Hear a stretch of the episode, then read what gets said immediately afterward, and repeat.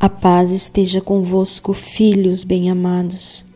Eu sou vossa Santa Mãe que fala, e já vos agradeço por virdes aqui para nos ouvir.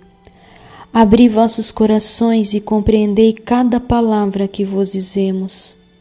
Jesus vos dá seu amor e sua paz. Ele vos conduz à salvação, e eu sou enviada por ele para preparar o caminho de seu regresso. Venho novamente abrir o caminho para ele.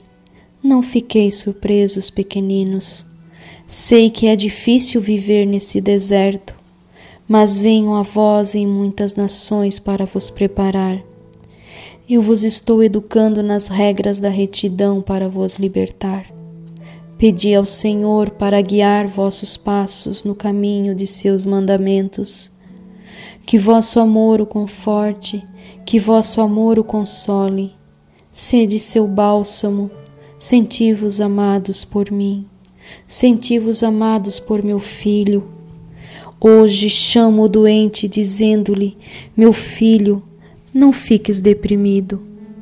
Eu, vossa Santa Mãe, te amo, mas reza para o Senhor e ele te curará.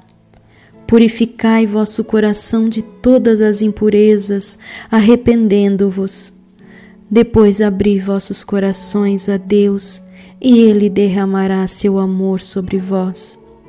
Rezai sem cessar, não durmais. Rezai com vosso coração, e sede como rosas em dia da primavera, como um buquê oferecido ao Altíssimo.